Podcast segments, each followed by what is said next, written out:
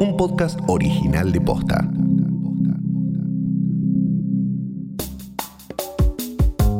Falta apenas una semana para las elecciones en Estados Unidos, donde el sistema de votación es muy distinto al nuestro.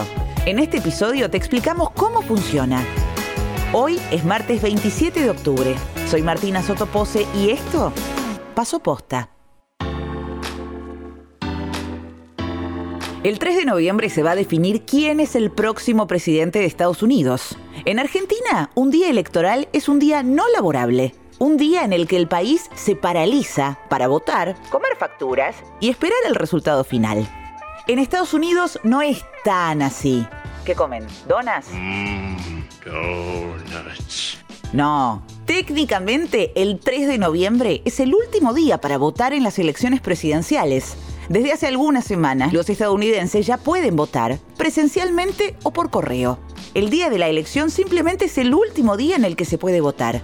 Además, el voto no es obligatorio. Pero esa no es la única particularidad del sistema electoral estadounidense. Por ejemplo, ¿sabías que en 2016 Hillary Clinton sacó más votos que Donald Trump, pero que igual perdió las elecciones? Despejemos todas las dudas y detalles sobre cómo funcionan los comicios en Estados Unidos. Mi nombre es Aldana Vales, soy periodista de Argentina, vivo en Washington, Distrito de Columbia, y colaboro con Página 12 con notas sobre política estadounidense. Entonces, para empezar, la votación funciona con un sistema indirecto con colegio electoral. Lo que quiere decir es que el candidato que gana las elecciones no es el que consigue la mayor cantidad de votos totales en el país, sino el que logra conseguir la mayor cantidad de electores dentro del colegio electoral. El colegio electoral está compuesto por 538 electores. Siempre es el mismo número, pero lo que va cambiando es la distribución cómo están repartidos esos 538 miembros entre los distintos estados.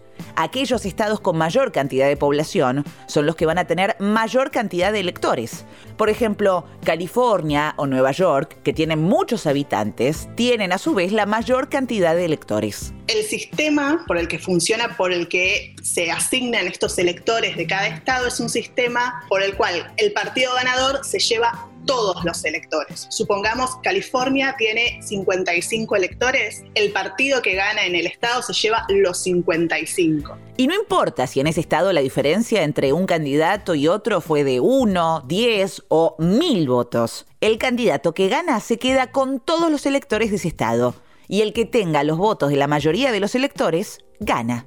Por eso, a la hora de hacer campaña, los candidatos hacen especial énfasis en algunos estados en particular. Lo que sucede es que hay estados que tienen una tradición que en los últimos 20 años vienen acompañando a un partido o que históricamente vienen acompañando a un partido. Por ejemplo, nadie dudaría de que Oklahoma va a ganar el Partido Republicano o Nueva York en el caso del Partido Demócrata, pero hay estados que se los denomina estados clave en cada elección porque son los que pueden ir para uno u otro lado. Y es justamente en esos estados por donde pasa de verdad la campaña esos son los estados clave y los que en definitiva son 8, 10, 12, que son los que terminan definiendo la elección y por eso son los lugares al donde van los candidatos a hacer campaña.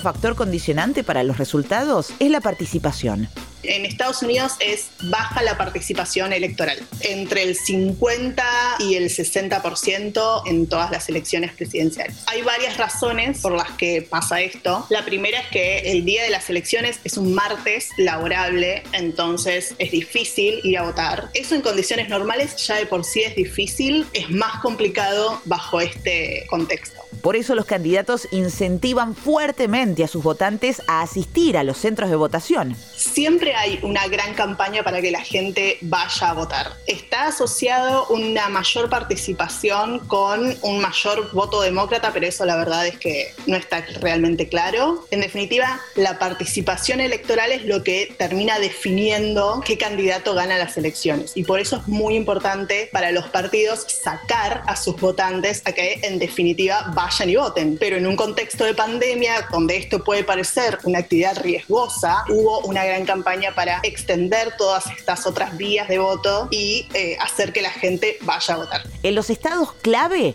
el voto anticipado ya superó la mitad de los votos totales de 2016. Dato random. Estados Unidos celebra sus elecciones un martes laborable de noviembre por una ley dictada en 1845. Cuando era un país agrícola, la gente se desplazaba en carruaje o a caballo y solo votaban los hombres blancos. Ese año, el Congreso decidió uniformar el hasta entonces caótico e inestable calendario electoral, estableciendo un día de voto común para toda la nación, el primer martes de noviembre. ¿Y por qué un martes? En esa época los ciudadanos tenían que hacer largos viajes para votar. Si las elecciones hubiesen sido un lunes, muchos tendrían que haber comenzado su viaje el domingo, algo impensado ya que ese día era de misa y oración para los cristianos. ¿Por qué en noviembre? Para esa altura había terminado la cosecha, el clima era amigable y se evitaba que coincidiera con el cierre de cuentas de los comerciantes o la festividad de todos los santos.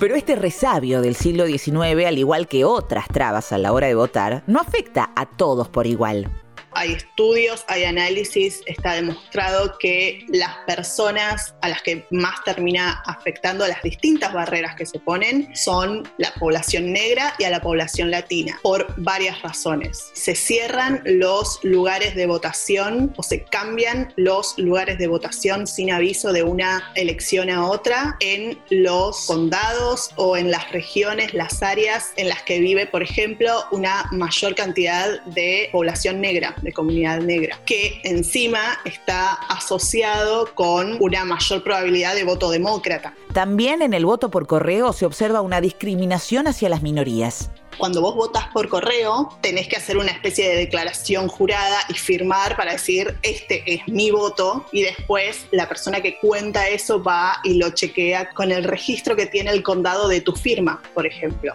Hay muchas boletas disputadas y la mayor parte de las boletas disputadas lo que muestran, por ejemplo, los activistas por el derecho al voto es que la mayor cantidad de boletas disputadas siempre vienen de una determinada parte de la población que es la población afroamericana o la población negra.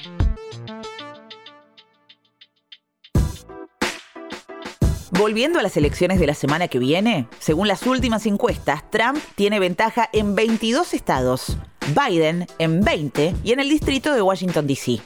La elección se define entonces en los nueve estados pendulares, Florida, Carolina del Norte, Arizona, Ohio, Georgia, Iowa, Pensilvania, Wisconsin y Michigan.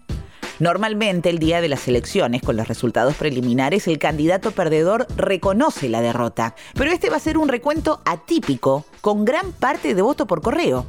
¿Qué podemos esperar entonces para el próximo martes por la noche? Las encuestas muestran que la mayor cantidad de voto anticipado está emitido por demócratas y que en cambio la mayor cantidad de republicanos que van a votar lo van a hacer el día de las elecciones. Entonces, lo que uno podría esperar es que en el mapa que muestra la televisión a la noche el día de las elecciones y que lo van haciendo a medida que cuentan los votos de ese día de las elecciones y bueno, que va a estar bastante pintado de rojo porque van a haber contado los votos de ese día que van a ser mayoritariamente republicanos. Por eso no esperen que Trump o Biden reconozcan rápidamente su derrota. Seguramente ambos candidatos esperen hasta el último minuto del recuento antes de pronunciarse al respecto.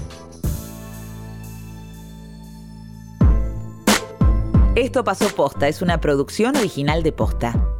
Escúchanos de lunes a viernes al final del día en Spotify, Apple Podcast, Google Podcast, Deezer y en todas las apps de podcast. Si te gustó este episodio, compartilo con alguien a quien creas que le puede interesar.